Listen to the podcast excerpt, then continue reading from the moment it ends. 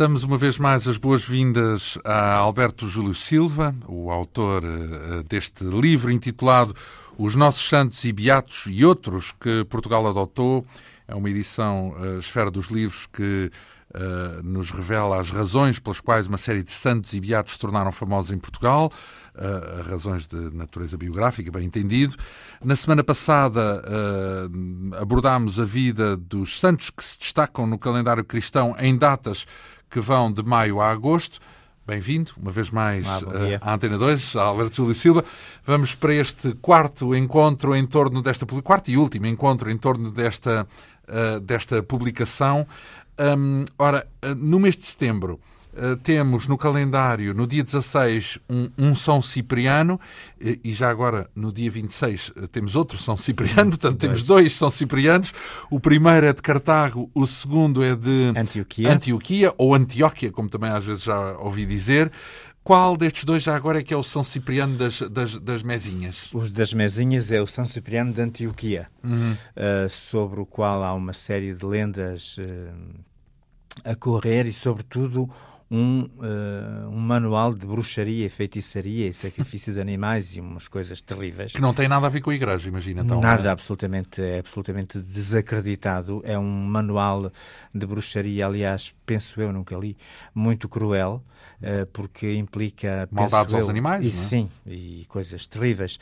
Uh, este São Cipriano Mago, chamado Mago, que é recordado no dia 26 uh, São Cipriano de Antioquia, uh, teria tido uma vida uh, muito. teria feito pacto com o diabo, daí esse manual de bruxaria, e depois, por, por achar que, que isto é, é recorrente, aparece em alguns santos, um, por achar que, que o diabo era o maior poder existente. Digamos, rendeu-se, é isso? Rendeu-se, exatamente. Nessa altura fez esse tal pacto. Então, mas e era santo nesse uh, momento? Não. Depois converteu-se, percebeu que havia um outro poder superior ao do diabo, converteu-se e, e, renegou desse, desse, uh, desse pacto. Um, o certo é que ficou esse livro e, e o, o, São Cipriano, esse São Cipriano de Antioquia, foi de qualquer forma um, martirizado, portanto, supliciado uh, pela fé. Portanto, uh... Isso, não, já agora aqui um parênteses. Uh, uhum. os personagens históricos, os santos, nomeadamente, que se rendem uh, à, à, evidência de um poder superior, mas apenas porque ele é superior, isso não é muito católico. Digamos que ele passou para o lado da luz contra o lado das trevas, porque de repente a luz afinal tinha mais força. Uh, não, não, pois, é irresistível. Portanto, o poder de Deus, Deus não converte ninguém à força, mas quer dizer. Não, de facto... eu, aqui a parte que, digamos, eu ponho aqui umas aspas, a parte que não seria católica é a parte de ser convencido apenas pela força e não pela razão, digamos a, assim. A, a, história deste santo, que aliás não vem no martirológio romano, o martirológio romano, digamos, é o, a lista digamos assim, o catálogo de todos oficial, oficial de, dos, dos santos que são aceitos ou propostos pela Igreja e que, a que a Igreja dedica um dia do calendário. E não é o caso este deste. não vem. Portanto, é de tradição, Uhum. mas não é, não é de facto admitido, padrão, ad, assim. admitido, porque de facto são tantas as controvérsias e as, as contradições na sua história que não foi, digamos, validada. Quem vem é o outro São Cipriano, então. bispo doutor da Igreja, e mártir também, um grande luminar da, da, da teologia católica, uh, portanto, uh, é do século III, é da Tunísia, Uhum. Uh, é, é, anterior um pouco àquela. Na altura não havia Tunísia, havia de ser Cartago. Cartago, uhum. exatamente. Uhum. Uh, portanto, é, é anterior a Santo Agostinho, são dois santos um, dois grandes luminares daquela região e Santo São Cipriano de Cartago, eh, de facto, uh, foi também perseguido e martirizado por, por amor à fé, mas, sobretudo, um, deixou uma importantíssima obra escrita, uma obra apologética e moral, e dogmática que ainda hoje é recordada e lida até no ofício divino, no ofício de leitura. Uhum. São uh, as figuras de São Cipriano, uh, aqui de facto, uma vez que um tem esse, esse currículo uh, pois, respeitado e o outro é, é, outro. é, é, mais, é mais mundano, ou, ou se quisermos mais popular, mais de, de, Sim, de cariz o, popular, o tal livro há que distingui-los bem. O tal livro de São Cipriano é uma coisa terrível e... e eu já espreitei eu, também, e, e tem de facto maldades a animais, tem, que hoje em dia, aliás, isso. não passa no crivo da, da, daquilo que é metido como razoável Nada, no trato dizer, dos nem, animais. Nem sobretudo, nem sobretudo tudo racional nem, nem aceitável, não é? Depois temos, uh, ainda em setembro, uh, no dia 27 de setembro, temos a evocação uh, de São Vicente de Paulo. Sim, São Vicente de Paulo. Há de ter sido o fundador de uma ordem, não é? Foi. São Vicente de Paulo tem uma história que também dava um filme. Então. É filho de camponeses, ordena-se muito novo, um, ordena-se com cerca de, de, de 19 anos, é muito, muito cedo, é desperto. É de onde já agora? Portanto, é... Ele é de, de França, Sim. é francês. Um, portanto, é do século XVII. Hum. Um, portanto, é um, é um santo, de facto, que depois vai para estudar teologia, uma vez que é ordenado tão novo, para, para a Espanha e cai nas mãos de salteadores, de corsários que o mantêm como escravo, já ordenado padre, dois anos. Um, portanto, ele tem uma vida assim rocambolesca. Um, depois é, digamos, tentado, com aspas, pelos irmãos de São João de Deus, uh, por aquele bem que, que eles fazem a todos os miseráveis do corpo. Um, é muito, digamos, muito um, atraído por tudo que é miséria e, sobretudo, pela descristianização. A ele se deve um importante trabalho de missionação entre os camponeses, em França, uma família que o adota, uma família de, de, de terratenentes, de, de, gente com posses e que lhe dá uh, meios de subsistência, é de facto a sua grande providência neste mundo. Ele funda duas confrarias, uma para mulheres, outra para homens, que se encarregassem de, um, ehm, de facto, da assistência moral e religiosa e material a, a, a gente dos campos que vivia numa grande miséria e numa grande miséria uh, moral e ignorância. Uhum. Uh, portanto, uh, ele é um bocadinho tarde que chega a essa, a essa conclusão de que a sua vida se deve orientar para aí e de facto no, quase no digamos já na, na, sua grande maturidade ele funda duas congregações uhum. as chamadas Filles de la Charité, ou as Irmãzinhas de São Vicente de Paulo, aquelas que durante muito tempo foram muito famosas porque tinham um tocado que ocupava sempre o espaço de duas pessoas. Mas e tem algum significado já agora? Essa... Suponho que é um. Suponho. É, é, é ou é mera estética? É, é, era um tocado popular que elas uhum. adotaram. Portanto, ele não deu hábito nenhum uhum. a essas lá. Mas digamos uh, que se reconhecem dessa forma, é isso? Agora foi, isso foi abolido há uns anos. Uhum. Uh, portanto, elas mudaram de, de, de, de hábito. Têm um hábito muito simples agora, um, um hábito azul muito simples, e de facto continuam a dedicar-se ao trabalho da missionação e da enfermagem. Uhum. Há mesmo em Lisboa uma escola de enfermagem, passa a, a, publicidade, e fundou antes dela chamados, a chamada Congregação da Missão. Uhum. Mas os missionários de São Vicente de Paulo nunca foram, nunca se distinguiram por terem que sair da terra onde estavam. Portanto, são missionários ao serviço dos pobres, mais pobres, dentro das suas comunidades. Digamos que foi, eh, para, usarmos uma imagem muito conhecida eh, atualmente, aquilo que Madre Teresa foi no século XX. Uhum. 20, eh, sim. Uh, São Vicente de Paulo foi no século XVII, foi um homem de uma operosidade extraordinária, de uma dedicação, e ele próprio nunca abandonou as, as, aquilo que ele chamava as missões populares, portanto, a pregação entre os rurais e, o, digamos, e, e os habitantes de, dos subúrbios de Paris. Uh, esta congregação da missão são, são mais conhecidos, também muito conhecidos como lazaristas, porque uh, se estabeleceram em Paris, na Rue de Saint-Lazare, uh, portanto, daí que... Ah, é... não tem nada a ver com Lázaro, com a figura bíblica, não, é não, isso? não, não, tem... É a morada apenas. Exatamente. Na, na Rue de Saint-Lazare, eles ficaram... A, a, sua casa ficou conhecida pelo nome da rua. Uhum. Uh, portanto, e, Acaba por ser coincidente na, sim, mesma. Sim. Uh, ele foi mártir? Não, morreu. Não, não, não. Morreu, morreu de morte morreu natural. De lá. e trabalho. Vá lá, foi uh, também, poucos... digamos, os, a congregação fundada por ele também é, é conhecida por vicentinos. Sim, exatamente. E vicentinos. Ju justamente é, é, é, até, penso eu, a designação mais, mais, mais corrente. Mais sim, corrente. Depois, ainda, ainda em setembro, temos no dia 29 a figura de São Miguel Arcanjo. São Miguel Arcanjo, que é um santo digamos, bíblico, apocalíptico, é um santo de atribuição bíblica, mas não tem corpo. Hum. Os anjos são. É um anjo, exato. Sim, os anjos são seres imateriais, hum. são seres inteligentes, criados por Deus. Portanto, não é, não, é, não, é, não é uma figura histórica, é isso? Portanto, é, uh, é apenas estar. Pois apenas... é, uma figura. Uh, uma imaterial, figura celeste, pronto. exatamente. uh, é, digamos. É, mas, mas há uma história tem de São Miguel nome, Arcanjo. Tem este nome porque no Apocalipse vem a sua grande luta contra os anjos malignos e a sua saída vitoriosa, não é? Uh, portanto, um, e durante isto, digamos, como nota, de, como nota lateral, durante a história da Igreja, um, muitas vezes houve aparições particulares em que ele se, uh, se um, apresentou e se autodenominou como arcanjo, Miguel. Uh, mas aquilo que, que, que, que sabemos vem de facto no Apocalipse, no último livro da Bíblia, e, e de facto é-lhe dado o nome de Miguel, ou todos os nomes, como sabemos, terminados em L, os nomes judeus, têm que ver com Deus. Miguel é vitória de Deus, ou Deus vitorioso. Uh, a iconografia de São Miguel apresenta-o sempre vestido de soldado romano, uh, calcando aos pés ou não, digamos. guerreiro, com uma balança, que depois isso é, é a balança das almas, que isso é um, uma apropriação mais tardia, mas sobretudo com um estandarte que tem uh, uma inscrição latina que vem da, portanto, da versão latina da Bíblia, quis ut Deus. Quem como Deus?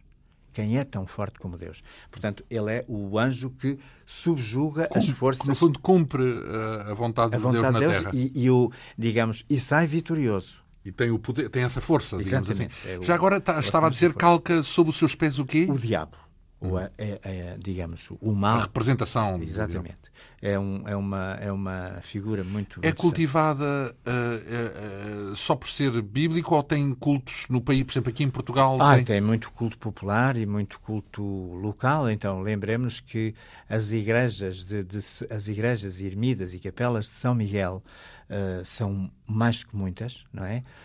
E até, até tem uma ilha que faz parte de Portugal, a Ilha de São Miguel. Uhum. Foi, foi reconhecida ou foi descoberta no dia da festa de São Miguel, que era 8 de maio. E São Miguel há só um, então? É só. São Miguel Arcanjo? São Miguel Arcanjo só há um. Sim. Depois há, haverá outros São, Mi, São, São Miguel. São Miguéis. São Miguéis que viveram neste mundo como nós e uh, nasceram, viveram e morreram. Não me estou agora a lembrar de nenhum Uh, Mas a figura, enfim, evocada figura... com São Miguel é Sim, sempre São Miguel, São Miguel Arcanjo. É esta. Uh, ainda em setembro, fecha o mês de setembro, na verdade, no dia 30 de setembro, São Jerónimo, o que ah, podemos São dizer? São Jerónimo, que é um, é um santo, digamos, é uma enciclopédia.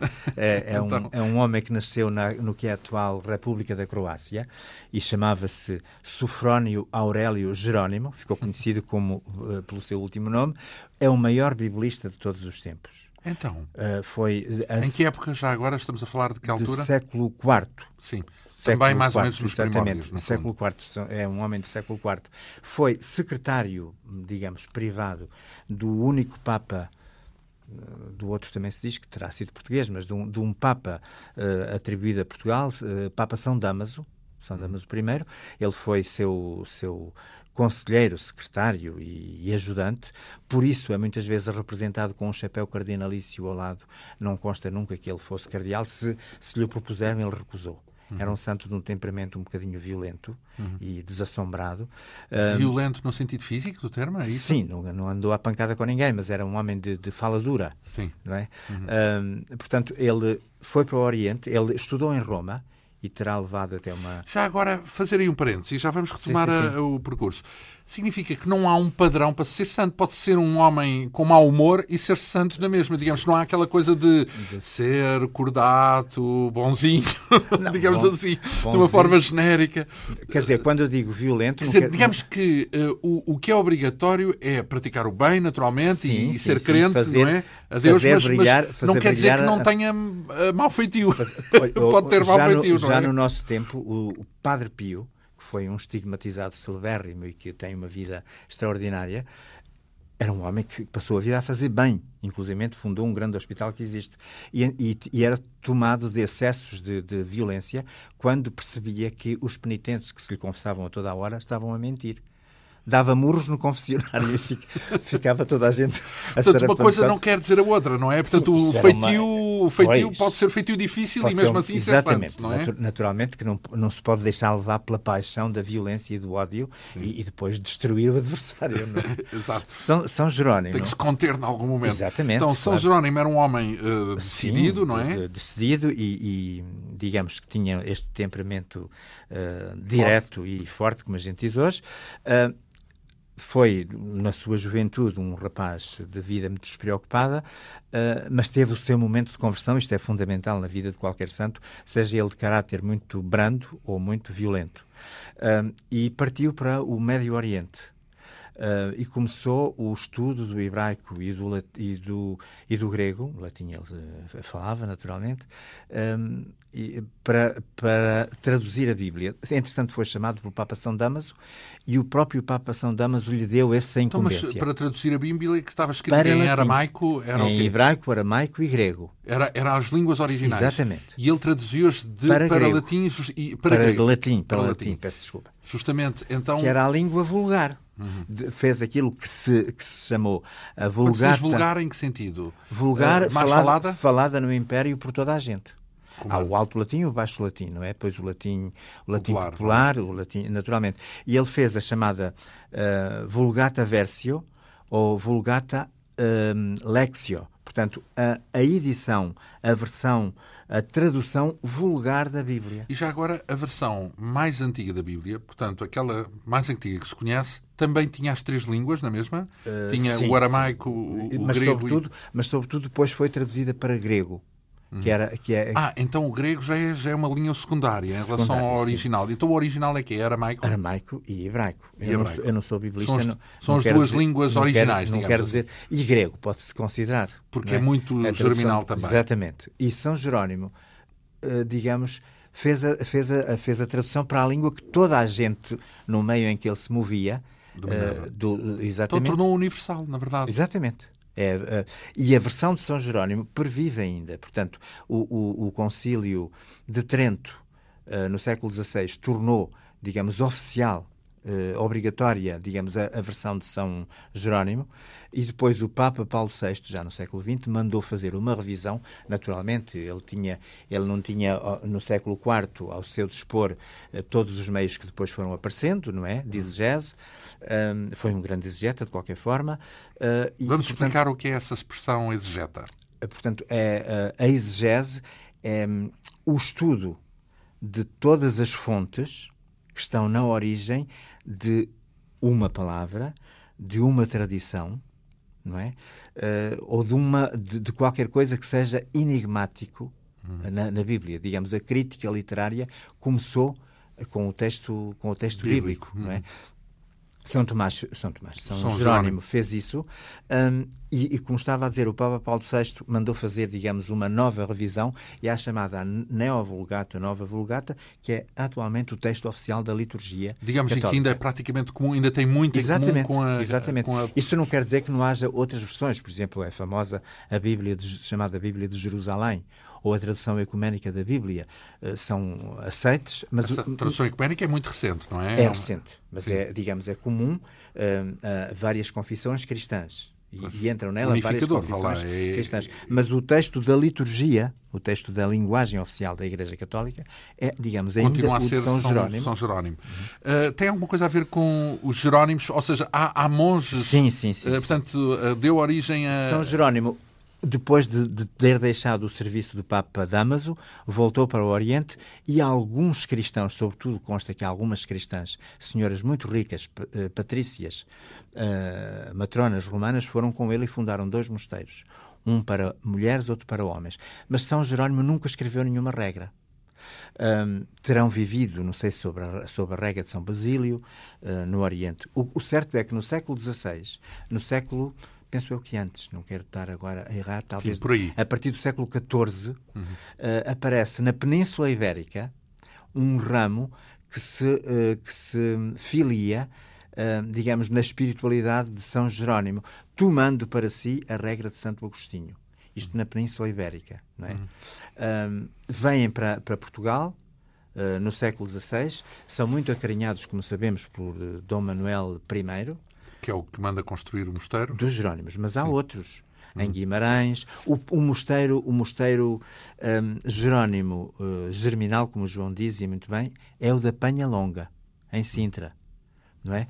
Depois há também o mosteiro de, de, de que é hoje o Palácio da Pena. Isso quer dizer que ao longo da história foram sendo reconhecidos a São Jerónimo uh, qualidades que Como, justificam depois uh, mas, mas, não em vida dele, uhum. uh, digamos, Sim, por, inspi por inspiração dele nasce uma ordem masculina e feminina, em Espanha as Jerónimas, não é? Uhum. Uh, portanto, uh, e aqui em Portugal tem, um, tem uma grande pujança, sobretudo com o favor régio de Dom Manuel I, Uhum. E, e, sobretudo aí no século XVI. Como é que ele uh, morre martirizado ou não? Não, ou não. Também? São, são, não teve essa, são, essa, essa embora, sorte. Embora tivesse vivido em Belém, numa gruta em Belém, ele foi para Belém ermita. fazer o, o ermita, exatamente.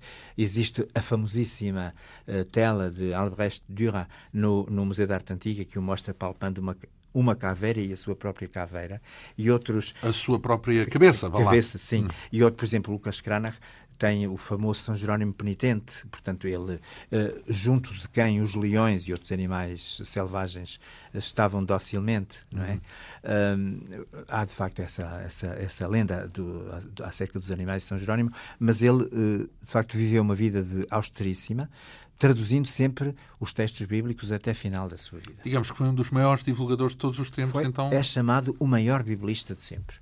Uh, São sem, Jerónimo. sem desprimor para os modernos.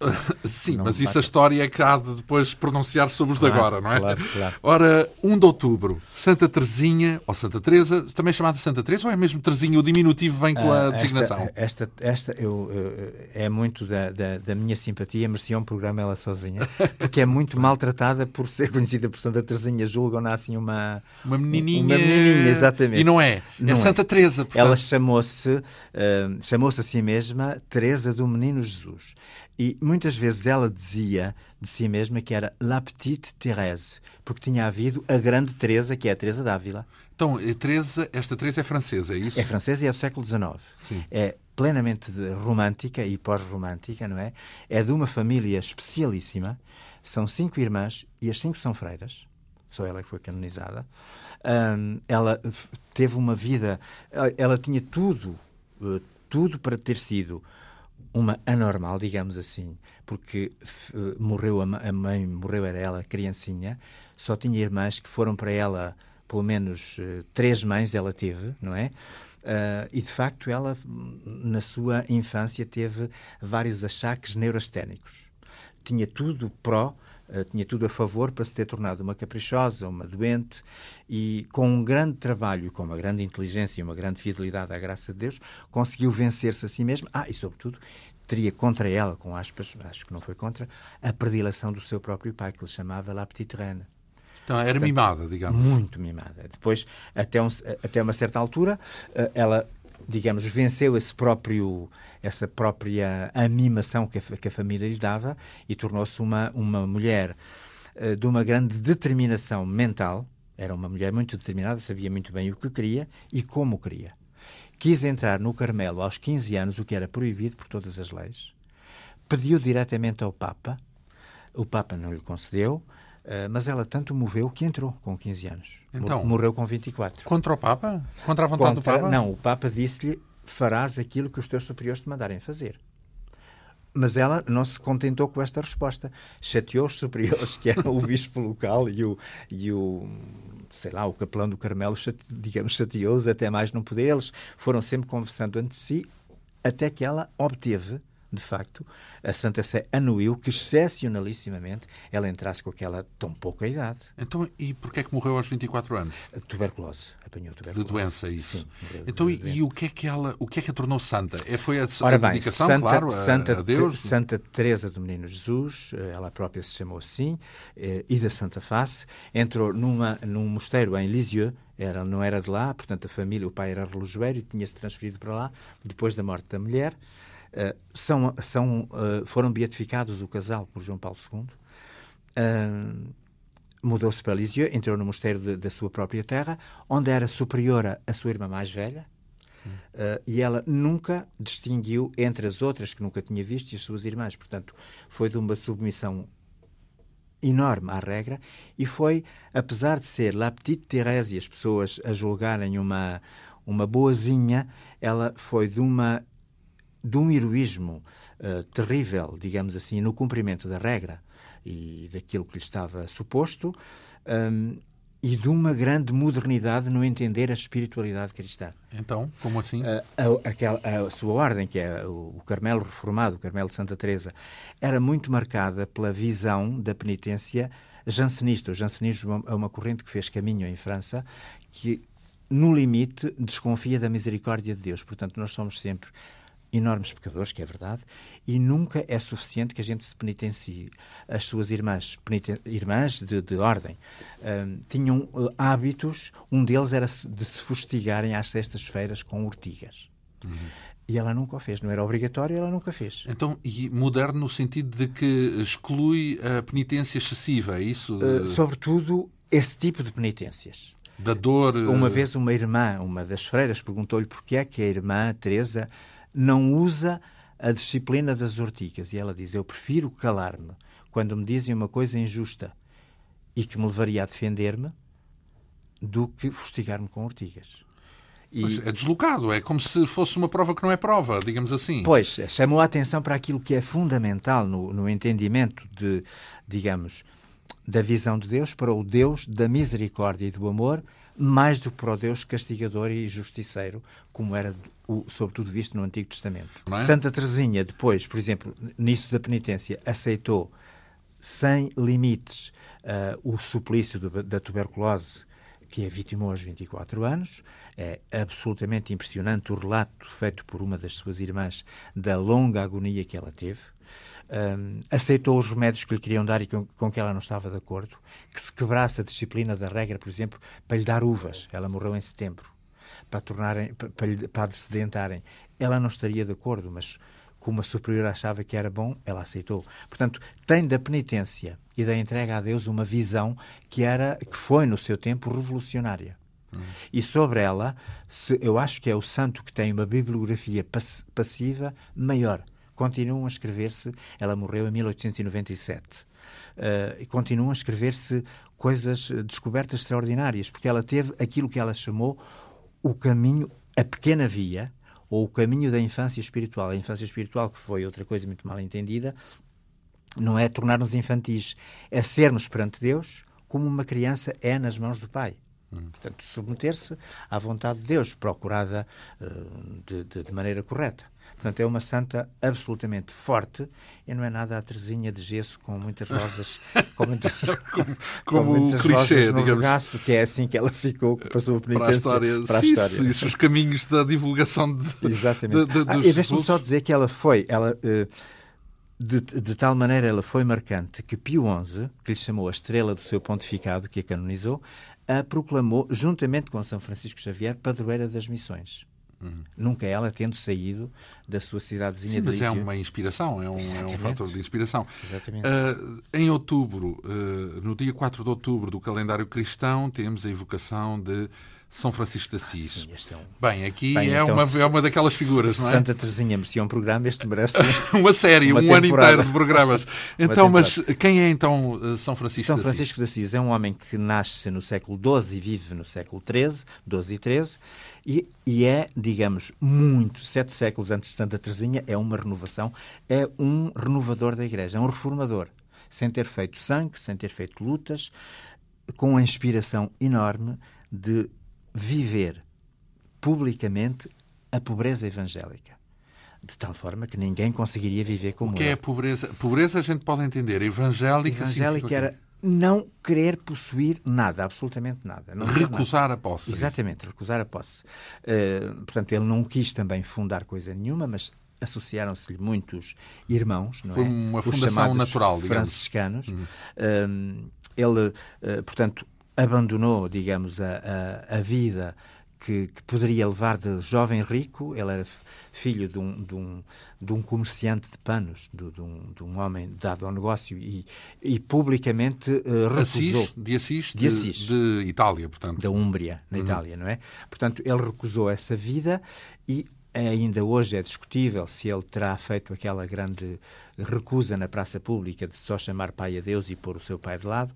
O caso é que ele recusou essa via e, e, e, portanto, partiu sozinho para o campo. A via da família e da, da a via da, da, riqueza sim. e quis se dedicar a Deus numa via, numa via que ele começou a procurar. Foi sozinho para os campos de Assis, viu uma igreja arruinada e entrou nessa igreja, a igrejinha de São Damião, que vai ser uma coisa, uma igreja muito famosa, e ouviu uma voz, Francisco, reconstrói a minha igreja. Ele pôs de mãos à obra e só no fim de reconstruir fisicamente aquela igreja é que foi percebendo que não era isso que a voz lhe pedia.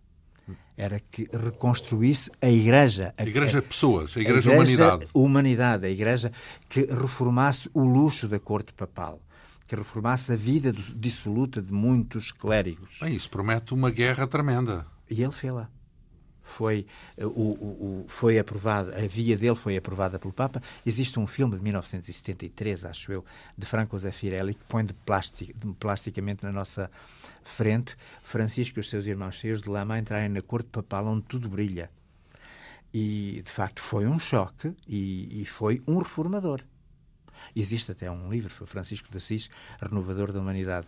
Eh, existem muitos livros também sobre São Francisco.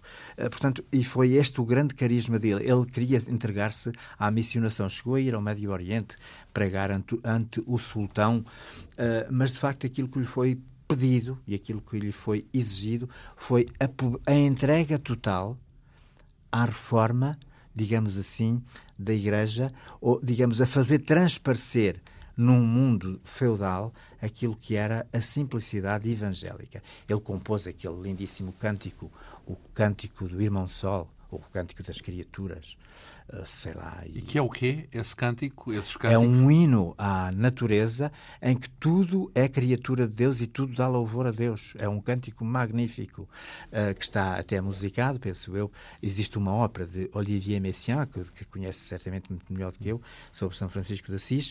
Uh, portanto, e São Francisco chama irmão a tudo o que é às plantas, às pedras, à morte, à água, ao tudo vento. É criação de, tudo é de criação Deus. de Deus. Chama, uh, converte, digamos assim, um feroz lobo, o lobo de Gubbio, uh, em irmão seu. Tem uma, uma iniciativa. Há um lado poético nessa, muito, nessa visão também. São Francisco, é um, São Francisco é um, é um delta em que todos entram os crentes e os não crentes, os poetas e os prosadores, tudo. É universal. Portanto, é universal. É universal. Eh, deixe-me só dizer que em 1223 ele teve uma inspiração fantástica que foi de representar em Grecho, uma cidadezinha, uma, uma aldeiazinha, ao vivo, o nascimento de Jesus. Ele era muito devoto da, do, do, do Teatro, Natal. é isso? Fez o primeiro presépio com gente viva, com é, o bebê, é, com sim, os pais sim, e com, com pastores. Com, com, o gado, com, Exatamente. Então, com, com a vaca e o burro, tudo. enfim. Ele pôs ali... E, em... Mas ele é o criador dessa imagem é. da figura do presépio? É Exatamente. É da, da, reconstrução, a São Francisco devemos os presépios, é claro que ele, para ele foi uma inspiração evangélica, não, não, tinha, não teve em mente fazer uma, uma produção imemorial, não é? Mas, de facto, a ele se deve essa, essa, essa grande inspiração. Como é que ele morreu? Ele morreu de, com 42 anos, acho eu, uh, muito doente, cego, um, ehm, e, com, e com muitos padecimentos físicos. Ele acho que foi uma pessoa que sempre sofreu do estômago. Um, ehm, e morreu uh, e antes da sua da sua morte recebeu numa numa altura em que estava em grande contemplação no Monte Alverno os estigmas, isto é, no corpo, as feridas da paixão de Cristo. É o primeiro santo de que há notícia com este fenómeno. Depois dele houve muita gente, uh, uns santos, outros não, uns santos canonizados. Sim. Ele não foi canonizado por ter sido uh, estigmatizado, mas teve, digamos, a identificação da sua vida com, com Jesus Cristo, teve esse selo no final da vida. Uhum. E se, se, reparar, a gente, quando vê um frade franciscano representado na iconografia, tem chagas. vê se, é Francisco, se é São Francisco, tem chagas, senão não, se não tiver. Uh, sente que ainda hoje é capaz de ser dos santos mais inspiradores Sim. e mais. Eh, porque franciscanos há, há, há, muitos, não é? Portanto, há muita Sim, gente que segue essa. Continua essa, ainda. Mas eu continua. diria que, às vezes, de uma forma simplista, divide-se a Igreja entre jesuítas e, e, e franciscanos. E dominicanos. E dominicanos são também. Enfim, sim. são as três. Sim, sim, sim. Uh, uh, sim, é uma ordens, forma mas... simplista. De facto, São Francisco, São Domingos também foi. São há Inácio muitos, então há imensos, não é? Mas, Agora, mas, a inspiração de São Francisco, de facto, é, é, vai muito longe. Vai longe e é inesgotável, digamos assim, ainda hoje. Ora, uh, estamos a falar uh, no calendário do mês de outubro, mas falamos agora de um santo português, um, polémico recentemente, hein? Controverso. Sim, com toda a certeza. Uh, do dia... não, não por aquilo que fez ou foi, mas sim por ter sido tornado santo não há muito tempo. Falamos de Nuno Alves Pereira, sim, ou são... se quisermos, São Nuno de Santa, Santa Maria. Maria exatamente. Penso que os portugueses saberão, grosso modo, do papel que ele teve como general, vá lá, de, de, das tropas em Algebarrota e por ele ter... Foi, foi um grande militar. Sim. E eu, quer dizer, aquilo que uh, se calhar é muito, é muito pouco da simpatia das pessoas, ver um homem que andou na guerra a ser canonizado. O caso é que Nuno Alves Pereira... Digamos que há um, ano, há um homem da guerra e há um homem depois da guerra, não é? Que mudou... Mas ele é todo, é todo um digamos, ele desde muito cedo sentia um apelo àquilo que a gente pode dizer, com o clichê ou sem ele, à perfeição cristã. Até porque, e, e, entendia a seu modo, ele estava formatado, pelo, digamos assim, intelectualmente, pelos romances de cavalaria um, e projetava não se casar. Uh, portanto, ser, dedicar-se à pátria e a Deus, um, digamos, em castidade perfeita, isto é, não ter contacto com ninguém. Uh, mas o pai dele, que era uh, prior, uh, que era do Dom Álvaro Gonçalves Pereira. Uh, não devia ter filhos, mas tinha, tinha imensos. o pai dele, não digo que o obrigou, mas praticamente disse: Olha, isso. É... Nessa altura, um parênteses irónico, nessa altura não havia imprensa para estragar a vida, para estragar ah, a vida desses personagens. Se, se não, se calhar. Portanto, se, não, se houvesse se calhar, jornalistas, era mais complicado. Se, calhar, tivessem que fazer conferências de imprensa. Se calhar no Novas Pereira não tinha existido. pois, teve, eventualmente. Ele, esse e outros. Dom Álvaro Gonçalves Pereira teve muitos filhos, isso é reconhecido.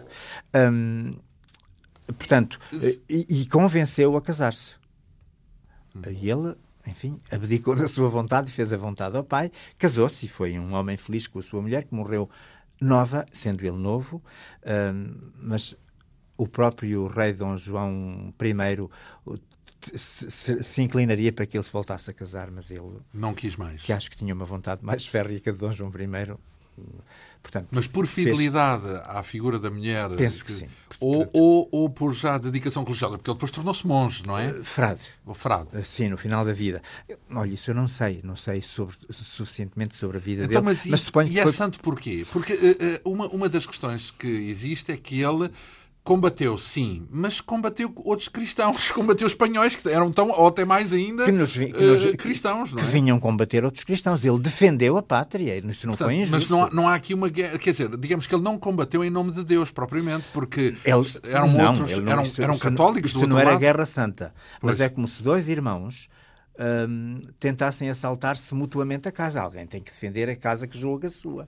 Isso foi o que fez Nuno Alves Pereira. Mas digamos que não se trata aqui de Deus chegar e dizer estes é que Aqueles estão do meu melhores. lado, são meus, estão do meu lado. Am- Não, porque estavam ambos do mesmo lado. Ambos eram cristãos, Exato. ambos eram filhos de Deus, ambos os lados. Exato. Agora, Nuno Alves Pereira foi um militar exímio e, e tentou, eh, digamos assim, pôr eh, o seu saber militar a favor da sua pátria, que de facto naquela Claro, altura corria o risco de ser anexada por é Castela. que isso certamente que não é por isso que ele se torna santo, com certeza, porque a Igreja não reconhece coisas Não dessas. foi por dar espadeiradas que ele ficou. que ele ficou Então o que é que o faz santo? é, a ter, dedicação? ter, ter na sua vida, como militar, como solteiro, como casado, como viúvo, como militar e como civil, ter sido um homem exemplar no cumprimento da vontade de Deus e, e da, digamos, hum, da dedicação à causa dos outros e de Deus. Nunca foi infiel a nenhuma das suas vocações. Há, há quem fala também do facto de ele se ter despojado ou ter Uhum. entregue depois os seus bens, se bem que isso aí há, há muita discussão à volta disso, o que é que ele fez Ele era muito rico. com os bens. Exato, porque ele Pois. tinha imensas terras, imensas.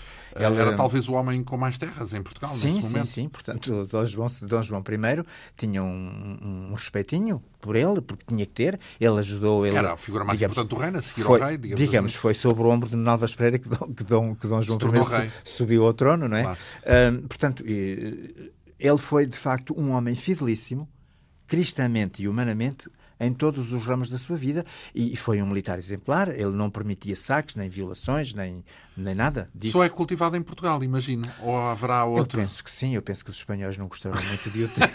não, mas digo, até eventualmente para lá de... Acho que ele não é conhecido além fronteiras. À escala global, não é? É um, é um santo português. Embora a canonização proponha o canonizado a todo o mundo, cristão. Sim, é universal, mas é cultivado apenas em Portugal, Acho não é? Só nós. Em, no dia 11 de novembro é evocada a figura de São Martinho. Quem foi São Martinho? Ah, São Martinho de Tours. Foi Devemos-lhe um... ele umas boas castanhadas, comer umas boas castanhas. São Martinho é aquele que se tornou famoso por ter dado metade da sua capa. Tem, de certa maneira, uma história paralela a São João de Deus, em certa maneira. Embora São Martinho depois não tenha sido, não tenha tido a vida árdua que teve São João de Deus. São Martinho é húngaro, aquilo que hoje é da Panónia, aquilo que, é, que hoje se chama Hungria. Um, era pagão, digamos assim, não era cristão. Uh, converteu-se ainda muito jovem e foi nesse percurso da conversão, quando ele, digamos, meditava na verdade evangélica, que se lhe deparou entrando em Amiens, na cidade francesa de Amiens, um, um, um mendigo meio despido e ele, que era eh, soldado do Império, ele era hum, militar, uh, puxou da espada e cortou metade da sua clâmide e deu-a ao mendigo. E terá tido, na sua, na sua história geográfica, aparece-lhe Jesus Cristo que lhe diz: Martinho, ainda antes de ser cristão, ainda não era batizado, repartiu a sua capa com o mendigo. Ele ficou com isto toda a sua vida e, portanto, esta história é conhecida e é isso que dá o verão de São Martinho, uhum. porque segundo a, a poesia, Estava bom tempo. a poesia popular, embora fosse novembro, e novembro no século IV, que não era no século XXI, vem um solinho bom. Portanto, estava calor para, para e, ele podia, e, ele podia, Ou então podia ficou o tempo quente para o compensar da, do seu gesto. Ah, portanto, uma recompensa. O verão de São Martinho é nesse sentido. É, é uma dádiva uma de dádiva. Deus eh, em, em, em, em, benefício de um agora, homem que se sacrificou. Agora, às vezes, o verão de São Martinho é um bocadinho nosso inimigo, porque está muito calor. As Bom, castanhas não têm nada a ver com. É apenas porque coincide é porque temporalmente são, são com sazonais, a época. Exatamente. São Martinho depois fundou, depois pediu Uh, ele era um, um, destacado militar e foi-lhe foi proposta uma promoção e ele disse, não, tornou-se, depois de se tornar cristão, quis trabalhar pelo reino de Deus, quis se tornar cristão profissional, digamos assim. Foi feito bispo contra a sua vontade, uh, bispo de Tours, e fundou dois mosteiros, o mosteiro de Ligugé um, e o mosteiro de Marmoutier. E foram desses dois mosteiros saíram muitos um, muitos frades, muitos monges, muitos evangelizadores da Gália e mesmo da um, da Inglaterra. Uhum. É? Portanto, foi um, um santo que que, que, que, se dedicou depois uh, à E originou muitos, muita devoção, Sim, digamos assim. Devoção. O nosso São Martinho de Duma, Uh, tinha, uh, andava nas pegadas de São Martinho de Tours, tinha um, uma grande devoção por este São Martinho. E foi em peregrinação lá dele. Uh, novembro, 22 de novembro, Santa Cecília. esta santa... É santa da música? Pois, diz-se diz sempre, não é? E na Casa da Música convém que, que a gente fale bem das duas. Sim. Acontece que Santa Cecília é uma mártir de quem historicamente se sabe muito pouco, isto é, que era uma, foi uma mártir, foi uma menina Patrícia rica. De onde? De, de Roma, uhum. que pôs os seus bens ao serviço da Igreja. Portanto, e sobre a sua casa foi, um, foi edificada uma igreja chamada Santa Cecília em Transtevere e foi no seu que é uma belíssima das lindíssimas igrejas e foi, foram escavadas umas catacumbas no, naquilo que seria o seu jardim as catacumbas uhum. de São Calixto uhum. onde foi descoberto o túmulo de Santa Cecília uhum. que que hoje que se tornou, a partir do século XVI, uma coisa magnífica, porque o, o escultor Maderno foi encarregado de. abriram o túmulo e foi encarregado de esculpir Santa Cecília como foi encontrado naquela altura. Foi encontrado o corpo em muito bom estado e Maderno eh, fez aquela belíssima escultura de, de mármore, de mármore branco, com a santa com a cabeça voltada para baixo, com um golpe no pescoço. Uh, e é uma Porque ela foi executada, é isso? Foi executada. Foi condenada a ser sufocada e, como não morresse, deceparam-lhe a cabeça. E porquê? Por causa da entrega. Exatamente. Sempre, sempre. Uh, Mártir, no fundo. Esse, isto porque foi dada por esposa a um, a um nobre romano chamado Valeriano e ela combinou com o, com o Valeriano que não se casavam porque ela tinha feito o voto de castidade perpétua e ele perguntou porquê e ela fez-lhe uma catequese. Ele converteu-se também e foi por isso que, que, que, que o, o, Império perdeu dois, dois, dois sequazes e, e matou-os aos dois. Dois patrícios. E, e, portanto, Santa Cecília é dita Santa da Música, desculpe, eh, só por, por causa disto, porque no seu, no seu ofício, no ofício próprio de Santa Cecília, a antífona Uh, começa com as palavras cantantibus organis. Portanto, enquanto, que significa? enquanto ressoavam os instrumentos da sua festa nupcial, Cecília cantava a Deus em seu coração. É por isso que ela é chamada Santa, porque não consta nem que ela tivesse sido arpista, nem cravista, nada. Instrumentista.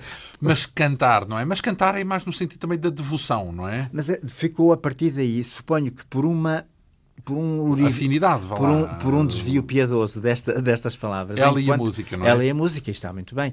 Eh, digo já, desde já que no, na, na Basílica dos Mártires existe uma tela muito bonita de, de Pedro Alexandrino de Carvalho, em que Santa Cecília está um instrumento, uma espineta, uma, um, um instrumento de tecla rodeada de muitos anos. Sim, tudo é possível é com bonito. essa evocação, também é música, é, a espineta. É Ora, uh, dezembro, temos outro uh, santo de referência, São Francisco Xavier. Ah nosso, nosso vizinho espanhol, é um homem do século XVI, um nobre, um homem que estava eh, fadado, nascido para ser eh, cavaleiro, pajem e, e combatente, e não foi nada disso. Porque, então... porque ele é de Navarra e sua mãe, que tinha ficado viúva muito cedo, portanto, e era anti-castelhana, isto sem a gente se meter em meandros, nunca mandaria o seu filho para uma universidade castelhana aos 14 anos mandou-o para Paris, para a Universidade de Paris. Ela era de onde? Ela? De Navarra. Uhum. São de Xavier. E, portanto, e então, ele viveu a maior parte do tempo em França, é isso? Ora, foi para lá com 14 anos e aí, como, como, como se, diz nos, se dizia nos romances, quis o destino que se cruzasse com Santo Inácio de Loyola, que muito tarde na sua vida se converteu e muito tarde foi estudar um, com os rapazinhos pequenos portanto, andava a estudar latim e outras coisas assim. Os rapazinhos riam-se muito dele, porque gostava de aprender. E aí se cruzaram e, uh, portanto, ficaram amigos. E daí que Francisco Xavier tenha participado no sonho de Santo Inácio, que foi na fundação de uma milícia, uh, Santo Inácio era militar, uh, de uma milícia ao serviço da Igreja. E participou e, e fez parte dos sete primeiros companheiros de Santo Inácio. Portanto, São Francisco morre com 46 anos. São Francisco Xavier é um homem muito dotado, uh, portanto, tornava-se notório fisicamente porque era muito alto e ruivo e, e, era muito inteligente. E pôs essas capacidades todas ao serviço daquilo que ficou chamada a Companhia de Jesus. E quando mal tinha acabado de entrar na Companhia de Jesus, ele foi ordenado em Veneza, onde trabalhou num hospital e depois foi para Roma. Daí a conotação dele com hospitais, é isso?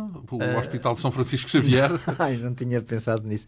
Não, acho que não, porque isto, porque isto é... Mal tinha posto pé na, eh, na fundada recentemente companhia que Santo Inácio, o, superior-geral, recebe um pedido do rei de Portugal, Dom João III, precisava de gente para missionar as suas muitíssimas possessões ultramarinas. São Francisco Xavier recebe um mandato de vir para Lisboa e vem. Vem para Lisboa. E vem em missão, é isso? Vem, vem, vem para Lisboa, uh, aprender português, está aqui pouco tempo, e depois parte para Goa, para a Índia.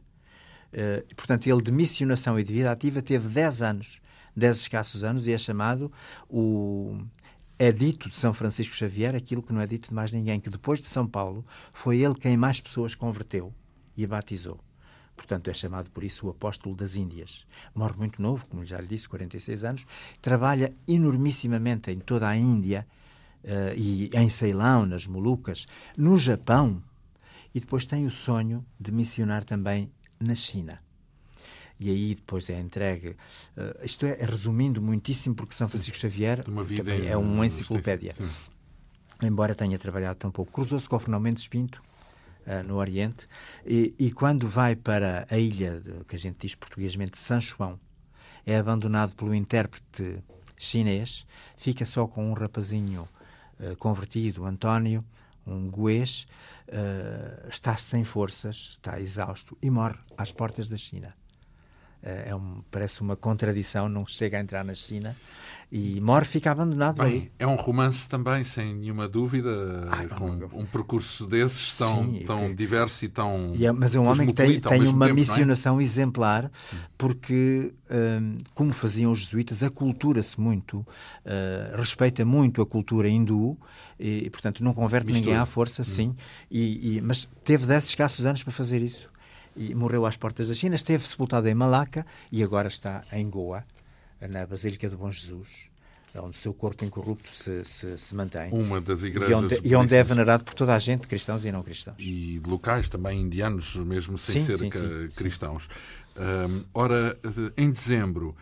Uh, temos aqui a figura de Santa Bárbara, no dia 4 de dezembro, não é Santa Bárbara. o, o, povo utiliza uh, os santos para os trovões. utiliza os santos para os. Deixe-me fazer um parênteses. Na minha aldeia natal, que é no Alto Douro, é incrivelmente os, os patronos contra os trovões é São Jerónimo, que a gente falou há bocadinho, e Santa Bárbara que são coetâneos, mas se calhar nunca se E há alguma raiz uh, nessa. Né? Enfim, sei. quem foi então Santa Bárbara? Santa Bárbara é uma santa também do século III, uma rapariguinha filha de pagãos e que se converte muito cedo ao cristianismo, um, com, com fúria de seu pai. Isto aqui anda, ela é oriental, é da Bitínia, que é no Médio Oriente, e aqui de certeza que nós entendemos muito mal uma história que é simples, nós ocidentais, e fazemos uma grande misturada com, com elementos orientais. Portanto, ela é, ela converte-se, o seu pai tem de viajar, mas para que ela não continue na, naquela maluqueira cristã, encerra a rapariga numa torre. Daí, insígnia principal de Santa Bárbara é sempre uma torre, não sei se já reparou, uhum. com três janelas. Uhum. Santa Bárbara teria mandado abrir três janelas em memória da Santíssima Trindade. É uma coisa muito interessante, uh, do ponto de vista iconográfico. Portanto, ela continuou cristianíssima e a atrair cristãos para a sua torre. O pai, quando regressa, vê que ela uh, continua cristã e ele próprio se encarrega de a querer matar, o que é uma coisa que eu acho uma coisa hedionda numa história, seja de um santo, seja de quem for. O pai quer matá-la e quando a mata, daí vêm os trovões. Ah, primeiro ela foge.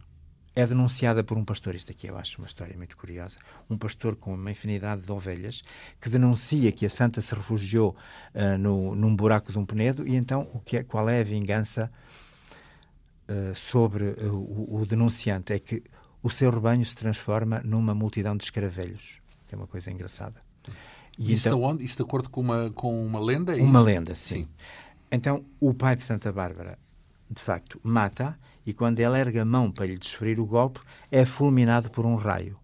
Daí que vem o padroado de Santa, de Santa, de Santa Bárbara uh, por causa dos trovões. E por, ela é também padroeira, se repararmos, ela normalmente tem atrás de si uma torre, com três janelas, e na mão tem um cibório, ou uma custódia, um ostensório com o Santíssimo Sacramento, porque por o pai dela ter morrido impenitente e de repente, ela é, era chamada advogada contra a morte repentina.